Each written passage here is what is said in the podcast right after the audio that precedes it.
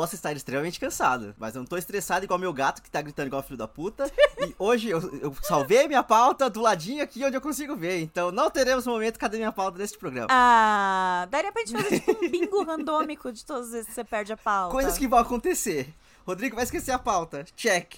Hoje não. Hoje não. e hoje eu não vou fazer nenhuma menção a partes genitais de um príncipe ruivo. Frustrando os ouvintes. Hoje não. Hoje não. Quebra de expectativa.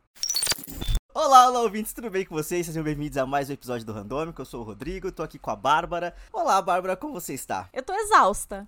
Eu tô cansada. Ah, eu também, eu tô. Nossa! A minha pauta tá escrito o burnout vem. E aí embaixo tá carnaval, porque é o ópio do povo, né? Meu Deus, minha filha não dormiu direito noite passada, menina. Eu tô, eu tô com muito sono. Sim, gente, com, apesar dos três anos de idade, ela ainda tem uns episódios à noite. E aí que ferra a minha vida, porque aí eu fico um zumbi o resto do dia. Porque não muda o fato da criança entrar às sete e meia na escola. Eu acordo às seis e meia, arrumo lancheira, separo o uniforme, fico 20 min minutos tentando fazer ela acordar, porque ela fica, não, eu quero mimi. E eu vou dizer, gente, é muito difícil lutar contra, tá? Porque ela é muito fofa. Ah. Aí ela fica, eu quero mimi. Não, mamãe, não, não. E é tipo uma gracinha. Então é muito difícil. E todos os dias eu resisto, coloco o uniforme na criança e ela vai pra escola. É muito difícil. Eu estou exausta. Eu estou com muito sono. e porque também bati perna, vagabundei com este co-host que vos fala o fim de semana todo. então eu estou muito cansada. Diferentemente dele, eu não estou acostumada. Não, mas vamos lá, eu tô cansado porque, tipo, meu fim de semana começou na sexta-feira à noite, mas tá rolando uns BOs de trabalho muito fortes desde sexta-feira o dia inteiro também. Então, assim, meu Deus, sabe? É, capitalismo cobra. N não vou trazer detalhes, mas rolou uma. Não, não, não onde eu trabalho, mas rolou uma situação de um certo produto que estava cegando certas pessoas e aí eles é, suspenderam a, a, a, venda desse tipo de produto e aí, tipo, lidar com isso tá sendo um inferno. E, sim, meu Deus, eu tô muito cansado.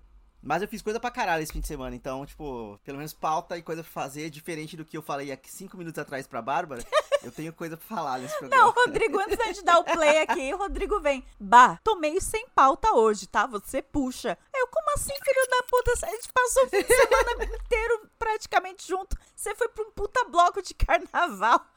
Como assim você tá sem pauta? Quando eu tô sem pauta é porque eu fiquei o dia inteiro enfiada em casa pintando parede. Aí é por isso que eu fiquei sem pauta. O Rodrigo sem pauta é ir pra um dos maiores blocos de São Paulo, é passar o fim de semana inteiro fora.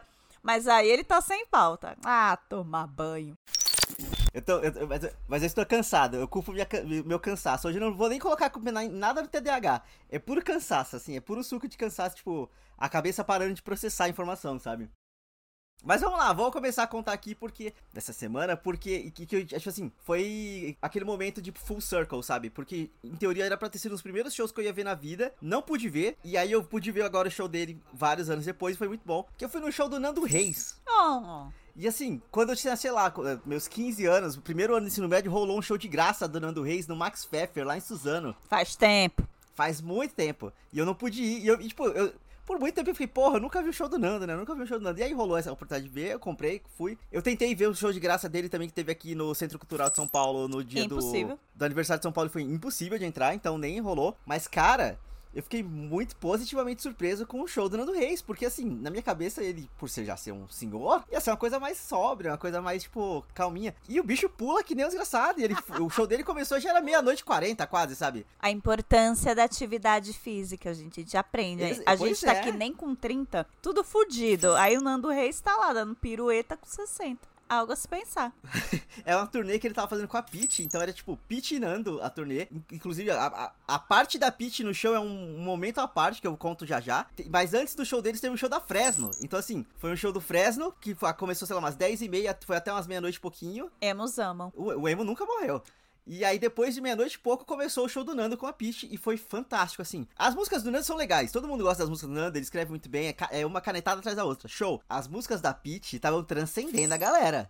O pessoal tava cantando muito alto, muito alto, assim, tipo, era, outro, era um outro nível de experiência. É o... Ah, que pitch. Pitch anos 2000 é, é total, né, Brazuca. O Admirável Chip Novo tá fazendo 20 anos, ela vai fazer uma turnê dele. Eu vou ter que ir em pelo menos uns dois shows, três, pra, pra ter o expurgo, entendeu? Porque eu preciso cantar uh, uh, plenos pulmões, ou pelo menos 60% no meu caso Na sua estante. Sim. Me adora. Os... Deja vu. Deja vu. Deja vu era minha música na, na, na, adolescência, tá? Era realmente minha música. Talvez seja um pouquinho até hoje. Eu amo muito, amo muito, amo muito. Vale muito a pena, assim, tipo, se você tiver a oportunidade de ver um show da Peach, veja. Simples assim, ouvinte, porque é muito importante. E o show do Nando também, porque o Nando é muito bom, mas eu acho que agora ele vai dar uma camadinha, né? Porque, tipo, é, ele estava fazendo uma turnê inteira, a Peach que na jovenzinha vai conseguir seguir. Ou não, né? Vai que o Nando aparece como um convidado especial em alguma, algum show da turnê da Peach. Quem sabe? O velho não para, né? Deu vontade no show da Pi. Ela vai, ela vai tocar lá no festival do João Rock, lá em Ribeirão Preto. O Léo tem um primo em Ribeirão Preto. Acho que eu vou jogar a Isabel no colo dele e pro show. Eu vou pro João Rock. Você vai pro João Rock? Eu vou pro João Rock. Eu comprei essa semana depois que o cartão virou.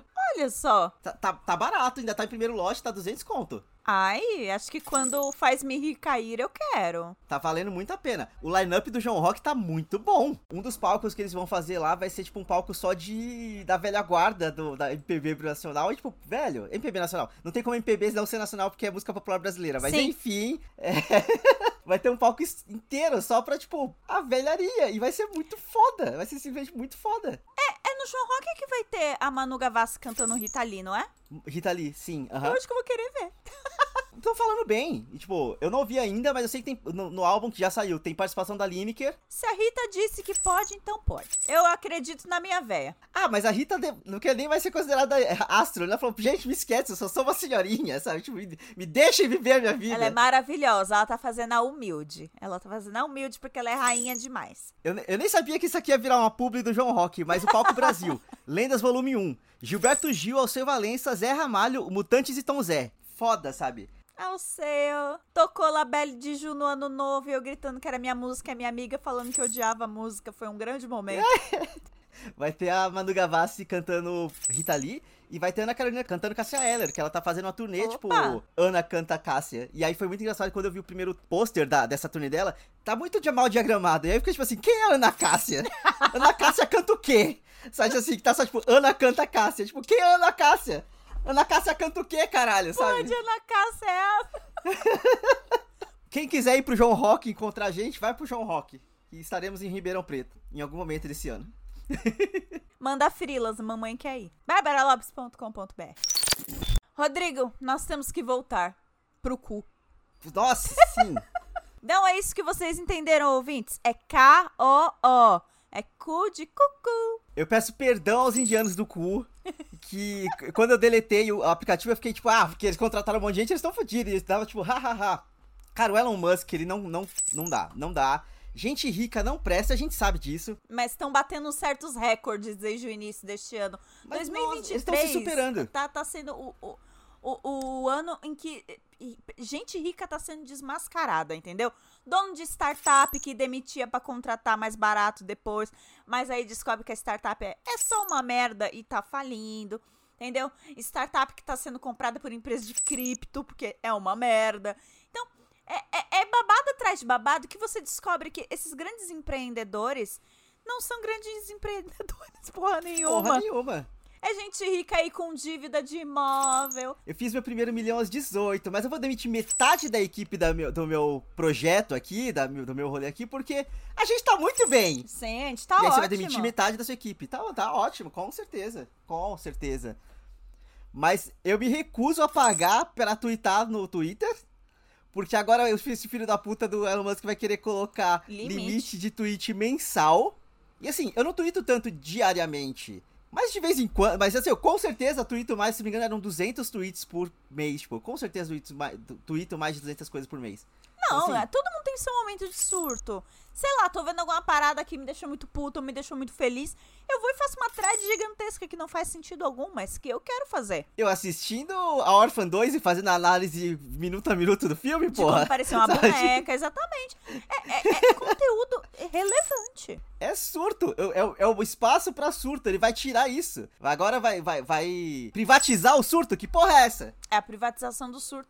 Esse cara não presta. Ele poderia muito ser um, o, o vilão mesmo do mundo. Teve uma época que as pessoas achavam que ele era o novo Superman do mundo.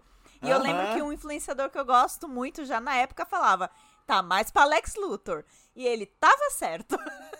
E pior que ele é um Lex Luthor burro, porque o Lex Luthor é inteligente. É inteligente. Ele é sim. burro. Ele vai Sim. afundar o Twitter. Como já vem afundado. Mas o negócio tá só piorando. É porque o Lex ficou careca e focou em se provar. O Elon Musk ficou careca e foi fazer implante de cabelo. Essa é a diferença dos dois. Eu vi um tweet de um outro influenciador que eu gosto muito que falou: É, mano, essa história de que dinheiro é, não compra felicidade, eu tô achando que é real mesmo. Porque olha o Elon Musk. Segundo bilionário do mundo e inseguro pra caralho. Ele Aham, é um adolescentinho branquelo, inseguro, que tem síndrome de pinto pequeno. Se você ofende ele minimamente, ele vai retaliar como se ele tivesse 16 anos, entendeu? Sim, sim. Ele é uma criança. Ele é uma criança. Completamente Com inseguro. muito é um- dinheiro. É um hominho inseguro. Ele é o riquinho rico do mal. sim, sim. Tipo, gente, e as pessoas endeusam este cara. Assim como endeusam o- os empreendedores brazucas, pseudo-ricos, pseudo-me-poupers, que, que são os fracassados. Gente, tudo bom, eles são losers. Parem de deusar essas pessoas. E são essas pessoas que dão burnoutinhos em outras pessoas que trabalham pra elas. Que falam que não é o suficiente, que demitem por nada só pra contratar mais barato. E a pessoa sai da empresa dela com puta estresse pós-traumático. Parem de deusar essas pessoas, eles são imbecis. Tudo bom. Gatilhos de guerra, gatilhos de guerra. Eu só queria fazer um comentário rapidinho, assim, que a gente. Só que a gente falou de privatização, que, que, tipo, o mundo tá se acabando por ele mesmo, né? Então, tipo, você viu que rolou um terremoto fudido na Turquia. E agora tá rolando um Chernobyl ponto- 2.0 nos Estados Unidos, porque descarrilhou um trem com muitos químicos. Aí, convenientemente, eles soltaram essa pauta dos OVNIs só pro povo parar de olhar o Chernobyl deles, né? É, não olhe pra cima, sabe? Só que no caso é tipo, olhe pra cima, não olhe pra baixo, porque embaixo tá cheio de químicos, sabe? Tipo assim. Puta que Pare pariu. de deusar, inclusive, países que se dizem de primeiro mundo, mas não tem um SUS. Sabe assim, de países que não cuidam da sua própria população. Cara, eu achei foda, porque assim, eles estão prendendo pessoas. Jornalista. jornalistas, né, que tentam divulgar o que tá rolando. Tipo, Aham. nossa, me deu uma me deu uma vontade de twittar. Olha só, me deu uma vontade de twittar. Olha, que coisa maluca. Se fosse nos Estados Unidos a nação mais livre do mundo, isso não aconteceria? Não, pera. E a primeira emenda? E a liberdade de expressão? Primeira emenda só vale pra enfiar arma na mão de adolescente no Walmart pra estourar a cabeça de coleguinha na escola, entendeu? Pra isso a primeira emenda serve. Agora, pra proteger os cidadãos americanos de ficarem sabendo as merda que o governo faz, as merda que empresa privada faz, aí não, pra isso não pode, não pode. Aí prende jornalista, aí esconde, aí faz campo de concentração de criança mexicana. Enfim, não me interessa se foi em outro mandato. Foi feito e foi colocado por baixo dos A por invisível do tempo. mercado. Não, aí, aí não pode. A mão invisível do mercado tá, tá prendendo jornalista. A mão invisível do mercado tá enfiando o dedo no cu de todo mundo. Esse é o ponto. É, Porra. mas não quero trazer esse programa pra baixo, não dessa vez. Mas é sua função, Rodrigo. Ah, não, mas eu tô cansado de funções. Rodrigo tá muito à beira de um burnoutinho. Cadê a terapeuta do Rodrigo? Dona terapeuta comunista. Gente, é verdade, deixa eu trazer essa aqui, eu até coloquei a mão no cabelo igual maluco. Eu tô há duas. Eu tô, agora eu vou fazer três porque minha terapeuta entrou de férias. Eu fiquei duas semanas sem ter terapia, achando que era algum problema, tipo, porra, minha terapeuta não gostou de mim, tá ligado? O sistema marcou as terapias pra mim e não marcou na agenda dela. Então eu fiquei, tipo, duas semanas seguidas, tipo, chegando no dia da terapia. E paradinho na, na frente da plataforma lá esperando a terapeuta chegar. E ela não chegava. E na segunda. Da primeira vez eu aproveitei porque eu não tava afim. Aí eu falei, ah, foda-se, eu vou pedalar. Ela não tá aqui, eu vou pedalar. E aí na segunda semana eu, eu, eu mandei mensagem pra ela, né? Tipo, ô fulana, ô doutora fulana, tudo bem? Tô aqui esperando a consulta. Ela, mas a gente não tem consulta hoje. Eu falei, gaslight, brincadeira. Mas eu falei, tipo, eu tenho consulta sim, sabe? Assim, ela me mandou ah, um, um print da. Pelo amor de Deus, tem consulta sim, sabe? E aí eu mandei um print pra ela do meu. Do, ou melhor, ela me mandou um print da agenda dela e falou, então, eu- meus horários estão preenchidos e o seu nome não tá aqui. Aí putz, deve ter sido algum problema na plataforma, né? E aí, tipo, eu agendei três outras datas. Vamos ver se tá agendado. Eu vou- acho que eu vou até mandar. Vou mandar mensagem pra ela. Agendou tal dia pra mim? Porque eu preciso, tô com saudade, socorro. Cara, tem, uma, tem um jeito de você garantir pelo menos uma data. Você manda isso- essa pergunta com um print e depois manda. Eu vou listar umas coisas aqui, você me diz se é burnout? Rapidinho. se você mandar sim, aí eu desmarco tudo certo, você só me passa o remédio já já salva aí uma sessão. Se não, a gente continua com a sessão. Olha só, já tô deixando terapia mais prática. Não é assim que funciona, Bárbara. Ah, me deixa. É pra ser doloroso, brincadeira, não é não. Cada processo terapêutico é um processo terapêutico. Mas enfim, o, o meu não tá rolando, né? Mas seguimos. Vamos, eu quero falar de coisa boa nesse programa. Eu quero falar dos role- da, da outra parte dos rolês desse, desse fim de semana, que tem a parte do carnaval, que eu posso contar já já, mas eu quero falar das coisas que eu fiz com a doutora Bárbara, que está aqui comigo, porque fazia Olá, olá. anos, anos que a gente não conseguia fazer Sair, tanto fato. rolê junto. A gente saiu dois fins de semana seguidos, você tá ligado nisso? Tipo, É, que isso milagre é é inédito. esse, sabe? Então, é, vamos lá, ouvintes. É, para quem é o ouvinte de velha guarda do randômico, sabe que na verdade essa era uma prática muito comum entre a gente.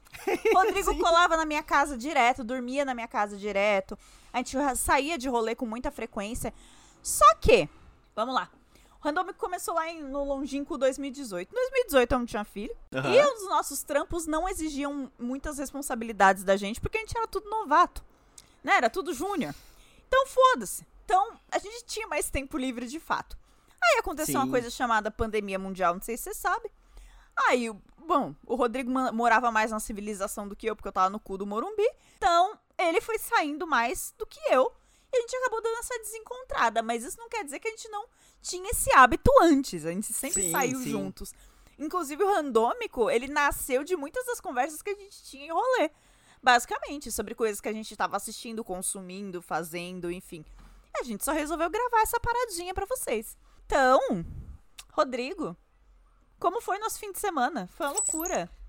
Foi uma loucura. A, a gente finalmente conseguiu ver a peça que a gente queria ver. Esse é um ponto importante. a Sem tiroteios no caminho, tá bom frisado. Sem tiroteios, certo. foi na maior paz. Ainda rolou uma cervejinha depois pra discutir o que a gente viu na, na peça, que a peça é muito pesada, mas ela é muito boa ao mesmo tempo. Ela, tipo, Linda demais, linda demais. ela, é, ela é muito profunda, na real. Não é que ela é pesada, ela é profunda. Porque ela Isso. bate em temas que eram problemas nos anos 90 e continua sendo problema hoje. Então ela segue extremamente atemporal. E era o finalzinho da temporada, a galera já tava bem mais é, emotiva, né? No final, uma das atrizes tava chorando lá, então eu fiquei tipo, oh, sabe assim. É, mas que peça que assistimos, Bar? Brenda Lee e o Palácio das Princesas. A gente assistiu lá no Centro Cultural Vergueiro. É, e puta que pariu, que montagem, que sensibilidade. É, eu falei pro As Rodrigo, letras. Eu, eu, eu tava ainda pensando muito na peça e tal.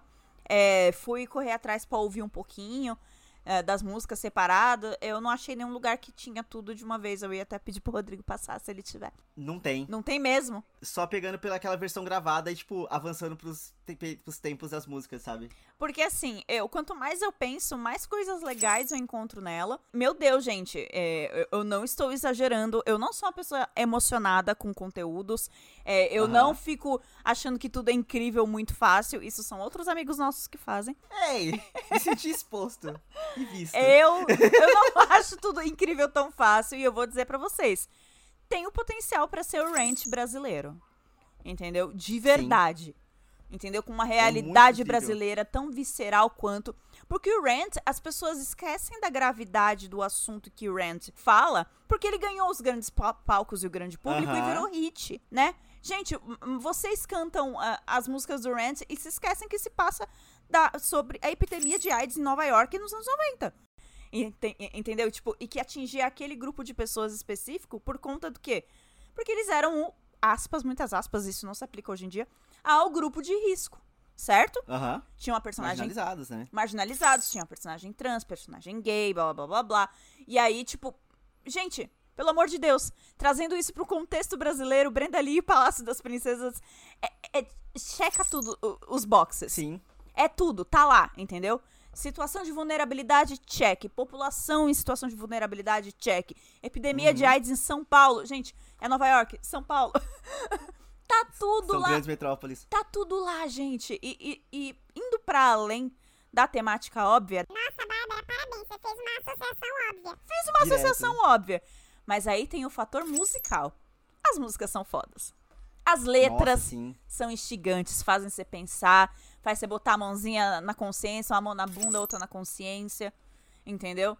E, ai, puta que pariu.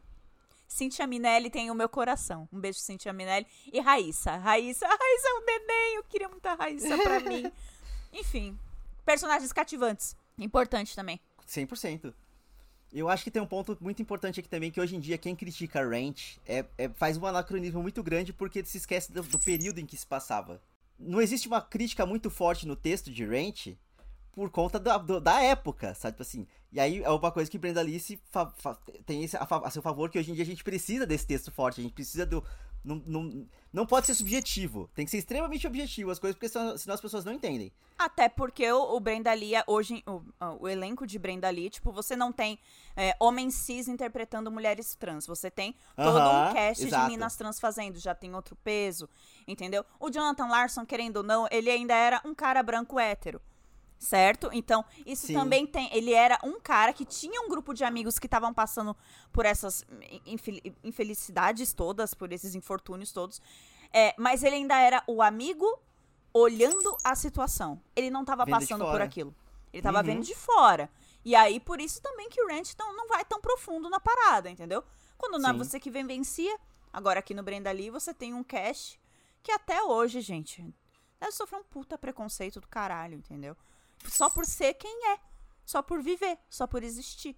Então, tem também esse peso, sabe? Quando, é- é- quando todas as atrizes entram no palco e você vê, pera, são todas minas trans? Então já, já tô mais aberta ainda pra gostar desse negócio, entendeu? Essa primeira temporada de 2023 acabou, mas muito provavelmente elas vão voltar em algum momento nesse ano ainda. Então Precisa. fiquem espertos. Se, se eu souber de novas datas, eu trago aqui, a gente publica, porque é uma parada incrível, assim. É, é, é uma coisa que a gente nunca tinha visto antes. Vamos dar uma sinopse do que é, do que se trata a peça Brenda Lee e o Palácio das Princesas. O que é esse Palácio das Princesas, Rodrigo? Brenda Lee se trata, conta a história da Brenda Lee, que nasceu Caetana. é, Nasceu Caetana. É Fica na cabeça essa música, Fica gente. na cabeça.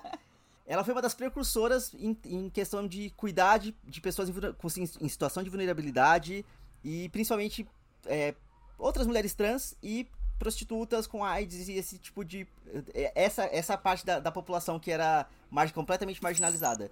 Ela foi di- diretamente responsa- responsável pela, pela, primeira, pela primeira casa de apoio em São Paulo. O que ela lutou, a- pe- as coisas pela pelas quais ela, ela lutou, foi assim serve como base até hoje para tratamentos de HIV, para coisas que a gente tem no SUS, para remédios que a gente tem é, tanto para para prevenção, né, tipo PrEP, quanto para é, Tratamento, né? para tratamento. Então tudo vem dali e é uma história que ela tipo a- ela é de- dos anos 90 e ela foi apagada e aí agora a, a peça tá trazendo de volta essa história que é é Brasil, é é resistência, sabe? Tipo assim, é muito a, a gente tem muito costume de falar tipo, não, porque direitos LGBT, comunidade LGBT, não sei o que, é white, é, Stonewall, não sei o que, tipo, a gente também tem resistência aqui. Esse foi meu ponto quando eu quis falar de rant. Pode ser o rant brasileiro? Pode, mas acho que pode ser até maior, gente. Porque tá aqui, é nosso. Nossa história. É, o, o Brasil é um lugar de resistência, tipo assim, a gente, a- desde sua, de sua origem, sabe? Então, existiam gays no Brasil durante a crise de, de AIDS dos, dos anos 90, sabe? A galera. é, Eu acho muito louco, porque. Só porque a representatividade LGBT aumentou, sei lá, nas, nas últimas duas décadas, as pessoas acham que não tinha gay antes. Su- surgiu do nada, foi a Globo, é culpa da Globo. In- gay, inventaram gay, sei lá, em 2005 inventaram gay. tipo, as pessoas viajam, tá ligado? Porra. Inventaram esse negócio de gay em 2005. Não, gente, eles sempre. É, é, todos sempre estiveram aí, certo? Sim. Então, assim, é, as políticas públicas que a Brenda Lee e o doutor, que tá com ela na história, que eu esqueci o nome, mas ele também é muito importante, é, é, as políticas que eles criaram, as políticas públicas, são usadas até hoje. E sabe quem chupa as nossas bolas dessas políticas públicas? Americanos. Porque a- a- nós conseguimos é, praticamente zerar, pelo menos alguns anos atrás, depois veio o governo de um certo monstro e aí elevou os nossos índices de novo, Fudeu né? tudo. de, eh, de AIDS no, no, no, no país. É, graças a essas políticas públicas, porque você tem acesso aos remédios, aí você consegue basicamente neutralizar o vírus no seu corpo. Olha que coisa incrível. Porque, né, vamos lá, gente, o HIV pra virar AIDS tem um, um caminho, não é a mesma Tem um- coisa Aham. entendeu? E americano inveja a gente pra porra por conta dessas políticas públicas e nasceu lá.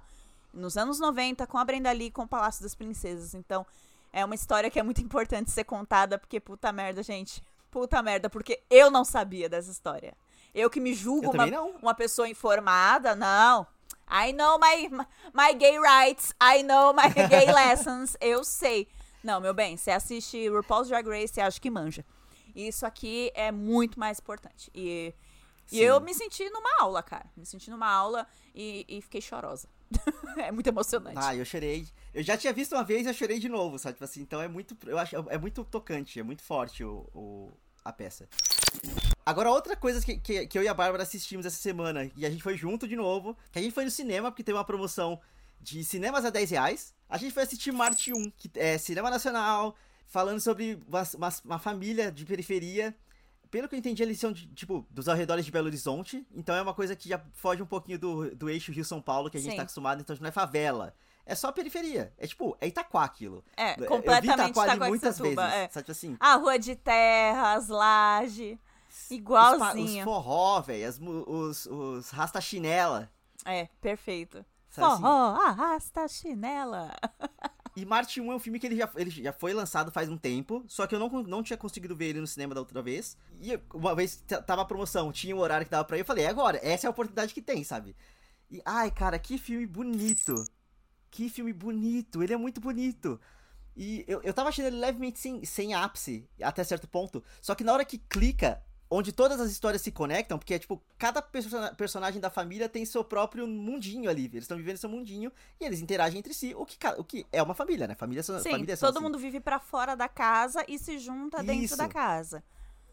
Aí alguém começa a ir embora. Aí outra pessoa vai dizer o quê? Aí, é, é muito bom. E aí são os paralelos que a gente tem. Eu, eu tenho um- uma irmã mais nova, a Bárbara tem um irmão mais novo. A, a gente, a gente consegue se colocar em- em- nos personagens ali de umas formas muito transparentes, assim. É muito. Cara, é muito. Foi, pra mim, foi. Pra, pra Bárbara também, tipo, foi uma experiência muito própria. É, é quase me ver na tela, sabe? Tipo assim.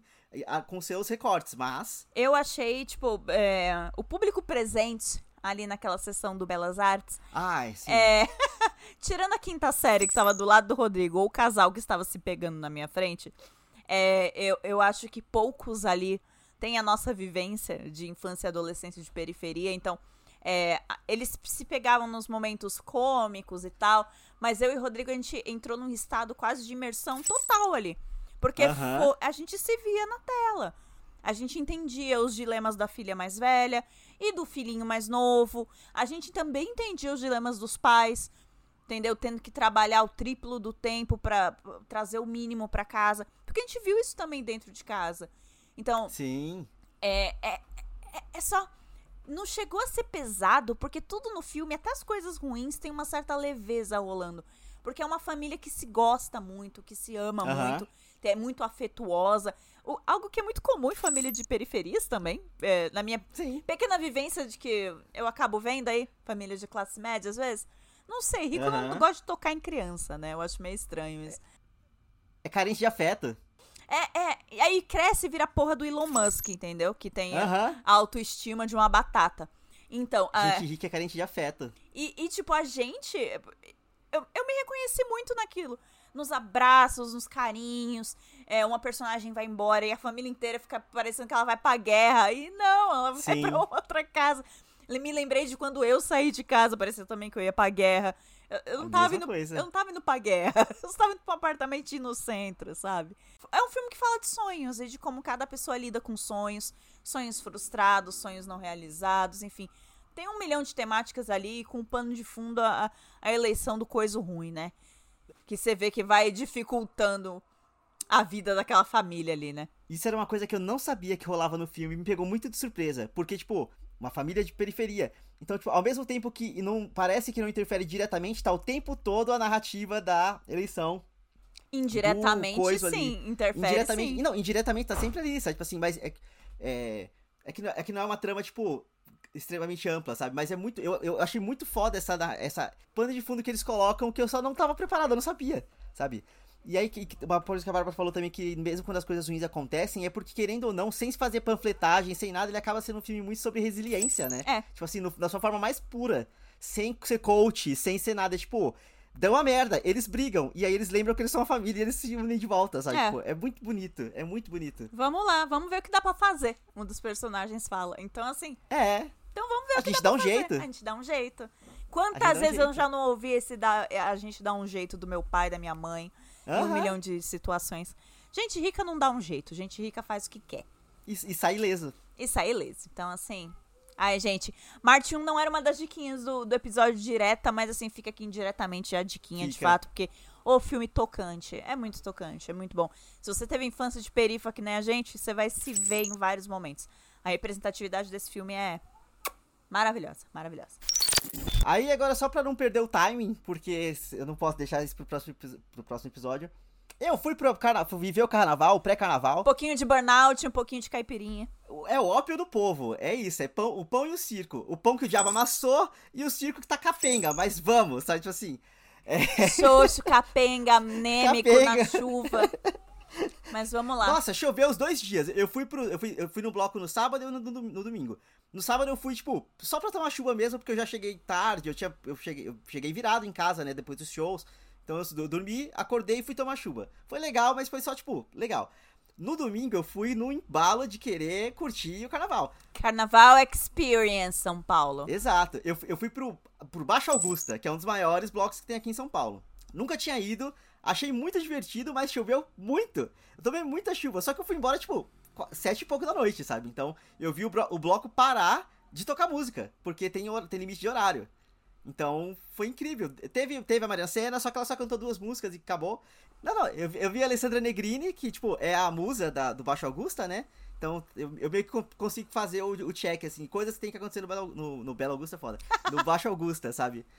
É, e é isso, eu, eu descobri que tem um grupo no Twitter que eles, tipo, não curtem o pré-carnaval com medo de ficar doente para o carnaval. Então, tipo. Olha, é um E eu bom nunca tinha ponto. pensado nisso, sabe? Tipo Assim, pra mim, carnaval são três semanas quase, sabe? É, porque agora São Paulo alinhou o seu, car- o seu carnaval com o carnaval do Rio. Agora a gente faz Sim. pós, é, pré e pós, E pré. né? É, Aham. Antes a gente não fazia, era só a semana que vem. Era só o fim de semana. E é isso. Agora tem pré e pós. Também, gente, dois anos trancafiado, o povo tá e Ah, é. Gomorra, entendeu? Sim. O que eu vi de shortinho enfiado no cu no metrô, não, não tá escrito. E falo disso no- não num lugar de moralismo, não. Um pouquinho de inveja também. Maravilhosos, isso aí. Usem mesmo. Só que eu fiquei, quanto a pandemia não tem parte nisso aí, não, viu? Não, Porque a galera tá, tem. tá intensa, tá intensa, tá babado. Com certeza. Assim, é, pré-carnaval, pré-pandemia, eu fui, eu já também curti bastante carnaval, mas tipo, começava a chover, dispersava a galera. É, agora fica. Eu fui, eu fui de capa de chuva, eu fui preparado pra ficar lá enquanto chovia, sabe? Tipo, então Aproveitar é, cada é sobre segundo. isso, sabe? Então, e aí não fiquei doente, eu tô, eu, eu, eu- eu me preparei antes, eu não fiquei esperando chegar a coisa, eu me preparei antes. Tô há mais de um mês tomando vitamina pra dar uma melhorada no, no meu é, sistema imunológico. Né? Eu comprei vitamina pra seis meses. E você ainda diz que não é organizado. Olha só. Não, não, não, foi organização é só aí. porque tava em promoção na farmácia, mas funciona, sabe assim, funcionou muito. Aceita um elogio, caramba. Eu- assim, beleza, eu fui, eu fui organizado dessa vez. Mas é isso, aproveitei o carnaval. Semana que vem, se vocês quiserem me encontrar, eu vou estar em algum bloco pe- pela cidade de São Paulo. É sobre isso. A Bebel ganhou uma fantasia de fada hoje. Ela vai pro seu primeiro bailinho de carnaval da escola. Entendeu? Oh. Ano passado ela foi em um, então esse seria o segundo, mas eu conto como o primeiro porque o do ano passado ela não se divertiu. Ela tinha acabado de entrar na escola, ela não conhecia ninguém, ela tava completamente assustada. Ela ficou na porta não querendo entrar, então não tem uma foto dela no carnaval ano passado sorrindo. Não tem. Em todas as fotos ela tá emburrada, querendo dormir. Foi horrível, horrível, horrível, horrível.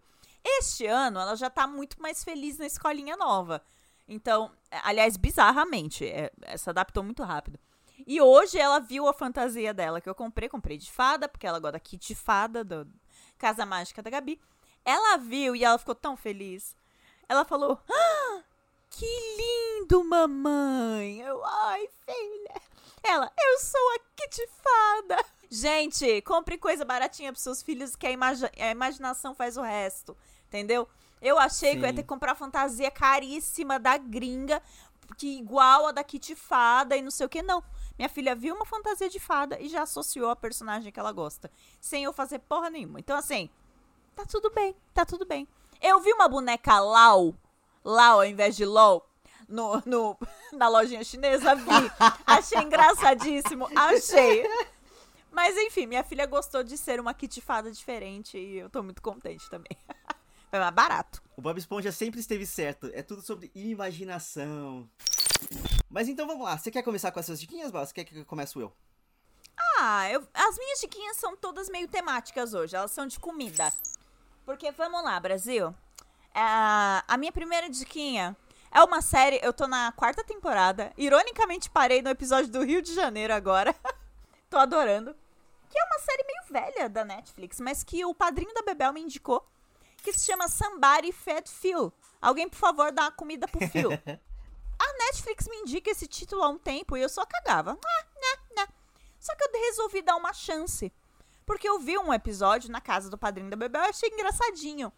Eu tô assistindo quar- eh, quatro temporadas in a row, assim. Eu tô sentada só assistindo, já canto a musiquinha. A Happy Hungry Man.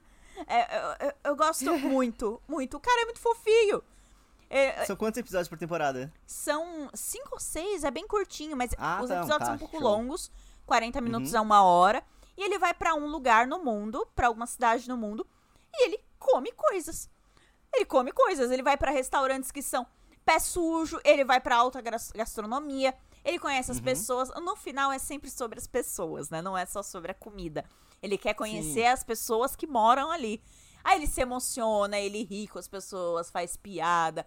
E, e é bom porque tem é, geralmente um episódio por temporada que ele vai em uma cidade que ele conhece.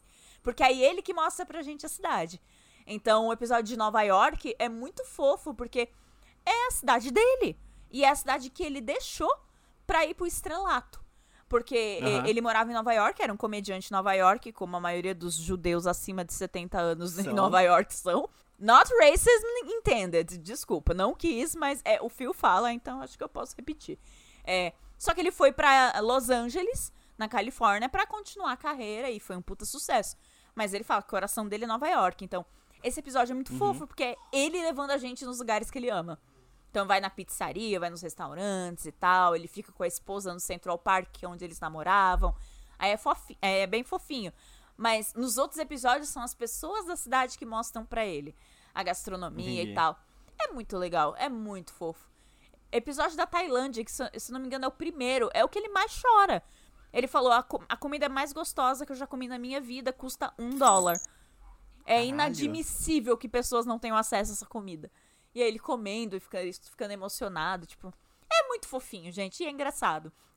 Ele desidratando no Rio de Janeiro. No caso de calor mesmo, né? Sim, ele pingando de suor e ele muito vermelho. Tipo, gente, aquilo que a gente vê no Rio de uma pessoa muito branca, muito vermelha, é real mesmo. É, é gringo. Você bate o olho, olha lá o gringo morrendo. Sim. É, é real, é aquilo mesmo. Enfim. Morrendo. Somebody Fed Phil, na dona Netflix, tem seis temporadas. É muito fofo, um carinha descobrindo comidas gostosas pelo mundo. E é muito engraçado, porque ele é um comediante. Então, é incrível. Só assistam. As diquinhas da Bá são temáticas de comida, as minhas são temáticas animação. Olha só. E aí, uma delas não necessariamente é infantil, a outra é tão infantil quanto se pode ser, entre muitas aspas. Porque eu assisti Gato de Botas, o, o- o novo filme, né? O é, Last Wish, se não me engano, O Último Desejo. Hum, Wagner Cara, Moura. Cara, o Big Bad Wolf, que é o Wagner Moura, é incrível. Mas assim, o filme inteiro, como um todo, ele é fantástico. Filmes de animação pós Aranha Verso se tornaram outra coisa. Outra coisa, assim. É, o Aranha aí, Verso esse- levantou a barrinha e falou, gente, vem Levantou. atrás ou vocês vão ir lá pro fim do mundo com o Rei Leão. É isso aqui. A- si- sim, e cara, o, que ele- o trabalho de animação que eles fazem nesse filme é muito bom. É tudo muito bonito. É tudo muito incrível. A primeira, uma das primeiras cenas do filme é meio que uma relei- releitura, como se fosse uma cena de Attack on Titan. Porque é o gato de botas lutando contra um gigante. E, tipo, ele ganha, tá ligado? Assim, e é muito bom, é muito foda. E aí, a, a- a sinopse do filme é que ele. Aqui no, aqui no Brasil a gente tem o costume de falar que gato tem sete vidas, né? Só que nos Estados Unidos a, a, a cultura é de nove vidas. Então o gato tem nove vidas. E ele morreu oito vezes. E aí, então ele tá na última Eita! vida dele. E aí, assim, a partir do momento que ele. E aí, uma vez que ele chega nessa, nessa, nessa última vida que ele tem, ele se torna covarde. Então ele abandona a bota, ele abandona tudo e ele vai morar numa casa de uma véia dos gatos, a doida dos gatos, porque. é, e deixa a barba crescer, fica com um barbão gigantesco, porque ela fica alimentando ele e ela enxerga mal. E aí ele vira melhor amigo de um cachorro que se veste de gato pra ser alimentado pela véia. Ele usa uma, uma touquinha de crochê é com formato de com formato de gato. Ele é daqueles cachorrinho, tipo, magrelinho, feinho, do olho torto, sabe assim? Que é meio É um cachorro caramelo mais triste, mas. Não não é nem caramelo, é aquele que ele é muito pequenininho mesmo, que ele, tipo, ele é só muito feio. Talvez seja um chihuahua? Deixa eu ver, Perito. E o nome dele é Perito porque ele não tem nome, é tipo, é cachorrinho em espanhol, tá ligado? É pero, só que é tipo Perito. Mas enfim, é um cachorro muito feio. E aí, o- só que assim, o cachorro ele é extremamente inocente e doce. E aí acaba que ele vai ele vai parar na mesma aventura que o Gato de Botas, porque caiu uma estrela do céu e quem encontrar essa estrela consegue fazer um desejo. E aí, obviamente, ele quer pedir mais vidas, né? Ou pelo menos quer pedir que ele não morra. E aí ele começa a ter crise de ansiedade. Cara, é- é- o filme ele é muito complexo tematicamente, assim. O elenco dele é fantástico. Tem o Wagner Moura, tem o Bandeiras de volta como Gato de Botas, mas tem a, a Florence Pugh, a Miss Flow. Tem. Ela, é- ela é a Caixinhas, Caixinhas Douradas, que é com a família de urso dela. Que da Tem hora. o, o, o Perito é o cara que ele faz What We Do in the Shadows. Eu peguei o nome dele ontem. É porque ele, ele foi o, o convidado da semana passada de RuPaul. É o Harvey, Harvey Gillen. Acho que talvez seja assim que se fala. Tipo, é G-U-I-L-L-E com acento N. Gillen, sei lá. Ele, ele, ele, ele é o perito, ele é incrível. o, o, o perito é um dos melhores personagens desse filme. E muita coisa acontece. Muita coisa acontece. O filme, ele é eu acho ele é levemente longo, mas é muito bom. Ele é muito bom. Vale, ele compensa tudo. Tudo, sabe assim? É, assistam o Gato de Botas. Talvez ainda esteja no cinema. Eu vi de formas escusas, então dê seus jeitos aí e assista também. Dá seus pulo flix. Minha segunda diquinha é também relacionada com comida. E foi uma diquinha, gente, que eu vi muito nada. Eu me vi essa semana com certo tempo extra. E aí, no meu berço de ansiedades, eu resolvi assistir alguma coisa. Eu não, enquanto eu faço essa paradinha, dá pra eu assistir aqui uma coisa só pra minha cabeça e sair deste túnel escuro em que eu estou vivendo Uhum. de ansiedade. Então, beleza, bora lá. Eu coloquei The Menu no Star Plus. Eu só botei porque tinha o carão do Ralph Fiennes nele. E eu gosto de quase tudo que o Ralph Fiennes faz. Ralph. Fiennes faz. Isso aqui virou um trava-língua. Trava-língua. Eu não me arrependi, porque esse homem só faz coisa boa mesmo. Puta que pariu. Que filme bom! Meu Deus, assistam. Quase tudo que eu falar dele é um spoiler. Aham. Absolutamente tudo nele é ótimo. A estranheza, os personagens completamente insuportáveis. Você não gosta de ninguém. É muito bom. É todo mundo odiável. Odiável. Você não gosta de ninguém nem do Ralph Fiennes, tá? Você não gosta de ninguém, você assiste aquilo. Por que, que eu tô vendo essa porra? Todos são detestáveis. Você assiste por conta da história boa que tá sendo contada na tua frente. É tanta crítica social foda que parece um react do, do Desce a Letra Show, entendeu? é, é, é- é muito. O tempo todo eh, você te- tem um momento de crítica social foda. Yeah! Sim. Mas Sim. sem show off. Eles fazem, aí é tão rápido que às vezes você perde umas coisas. Você fica, o quê? Eles acabaram de falar isso? É sério? Eita porra. Eu acho que ele é um filme que vale muito a pena ser revisto depois. É, eu quero rever, eu re- eu quero rever, porque assim, do nada eles criticam a alta gastronomia, os artistas, quem consome aquela porra, quem divulga aquela porra, quem é crítico daquela porra. É, é, é muito bom, é muito bom. E eu acho que qualquer um que tenha vivido um pouco desse boom gastronômico dos últimos. Da era Instagram, né, gente? Dos últimos 12 Aham. anos, pelo menos, é, vai entender algum fundo de verdade naquela porra. Porque assim, a gente vai nos restaurantes mais chiquetês pra comer uma comida de melhor qualidade e ser su- surpreendido, ou pra tirar foto e marcar o pinzinho que você tá lá. Eu acho que é uma só das milhares de críticas que tem no, no filme, mas que faz você parar pra pensar. Sim, até porque a própria. O, o, o- que é dito, o texto, assim, o, o, o contexto em si é restaurante, comida, mas o texto que é aplicado ali dá pra ser aplicado pra várias outras formas de arte. Sim. Dá pra levar pra, pra música, dá pra levar pra pintura, tipo assim, é, obra, tipo, física, né? Tipo, escultura e por aí vai, tipo, essa coisa um pouco do erudito e do. O que, que é cultura, o que, que é arte de verdade, por aí vai, sabe? E Assim, quem então, é que tá a- ditando o que é arte de verdade e o que Aham. não é? Qual é o papel do crítico nessa história? Qual é o papel Sim. do público nessa história? Qual é o papel do influenciador? Tem um personagem influenciador, que eu não vou falar quem é. Aham. É pra vocês descobrirem. Então, assim, é- gente, só crítica social foda, comidinhas Sim. bonitas, plot twist do caralho. E Ralph Fiennes sendo Ralph Fiennes, sendo foda. É, tem violência, não vejam com crianças. Ah, é, cl- claramente não é um filme pra se ver com criança perto. Mas é importante também falar que a gente vê todo, toda a treta do filme se desenrolar pelos grandes olhos de Anna Taylor-Joy. E, tipo, ela tá muito bem nesse filme. Ela tá muito bem mesmo, assim. É, ela, os nossos olhos no filme. E eu adoro porque no momento em que eu fiquei, que porra é essa? Ela realmente mandou um what the fuck? Que pô, aham, ela é uma pessoa comum ali no meio, é muito foda, é muito foda.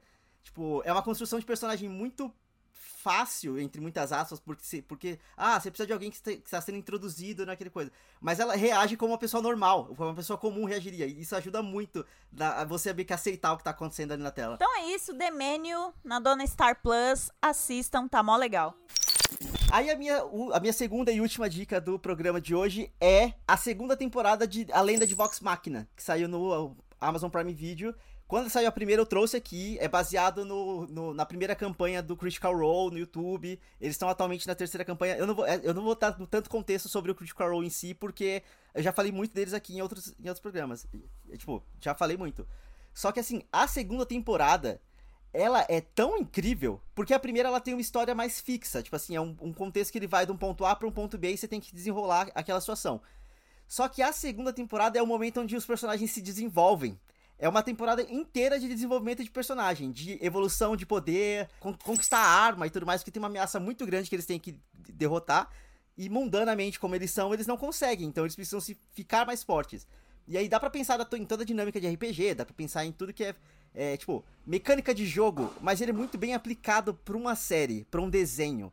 Ah, a gente tá vendo isso em The Last of Us. Mecânicas de Sim. jogo sendo aplicadas pra uma narrativa e sendo adaptadas. Porque não dá pra ser a mesma coisa, né, gente? Não, não, mas ao mesmo tempo tem, tem cena que claramente, tipo, você consegue entender que aquilo foi um- uma rolagem de dados muito baixa.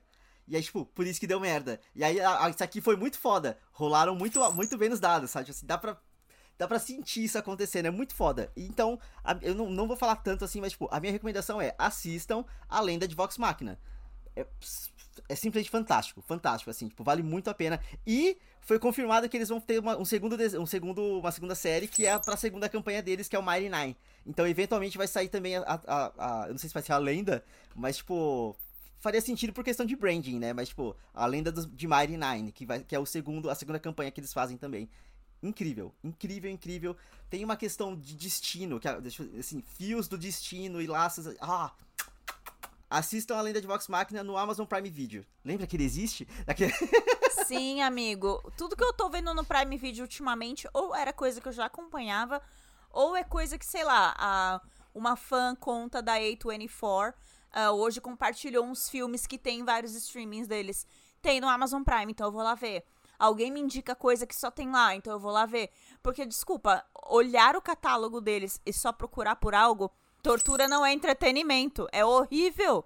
É horrível, arde os olhos. Então, assim, não dá pra só procurar algo de bobeira, como eu faço na Netflix ou no HBO Max ou no Star Plus. Não dá. É a, a- a navegação tem que ser por é uma merda. É, tem que ser uma indicação. Ai, Amazon Prime, três anos já, pelo amor de Deus, melhorem. E isso Só porque eles três? falaram que melhoraram. E eu tô tipo, quê? Isso, vocês botaram um banner rotativo na home e vocês acham que vocês melhoraram. Parabéns! O Amazon Prime hoje em dia ele só não é o pior dos streamings na questão de. Porque tem de o Discovery interface. Plus. Paramount Plus. O Paramount ele pula de temporada pra temporada. Eu tô assistindo a quarta temporada de RuPaul, do nada ele tá passando o episódio da quinta. Aí Tipo, você o fica nono confuso. episódio da quinta. E aí, tipo assim, é, é, Up Next, né, tipo, é, Previously. E aí, tipo, o episódio da quinta temporada, eu acabei de sair do episódio da, da quarta. O que que tá acontecendo aqui? E aí você tem que fechar a- o aplicativo pra compartilhar de novo, pra poder procurar na lista, porque ele marca como se você estivesse na quinta. Ele esquece que você tá na quarta temporada, sabe? Eu assisto Say enfim. Yes to the Dress dublado, porque eles não têm inglês legendado, Rodrigo. Nossa. Discovery Plus, melhore. É, é nesse clima de melhor em que a gente vai terminar esse programa. Ouvinte, muito obrigado pra quem chegou até aqui. Lembrando sempre, compartilha nossos programas com seus amiguinhos, tragam mais pessoas pra cá. Vamos fazer essa comunidade crescer. Você pode seguir a gente nas redes sociais pelo Instagram, que é o arroba randômico. E você pode acompanhar todos os programas da família Randômico no nosso site, que é o randômico.com.br. Acredito eu que quando esse programa sair, a gente já vai ter visto o último episódio da, da temporada de Mãe Drugada. Sim, obrigado por tudo. Seus bonitos. Tragam feedbacks pra, ba f- mandem a muito amor pra ela, que ela merece. Só amor, E é feedbacks eu dispenso. Não vai ter mais temporada pra que você vai me dar feedback. Guarda pra você. Eu usei a palavra errada. É, é só o buzzword, é só o buzzword. É o corporativismo fazendo mal. Mas. Nos vemos no próximo episódio e tchau, tchau. Tchau! Não quero feedbacks.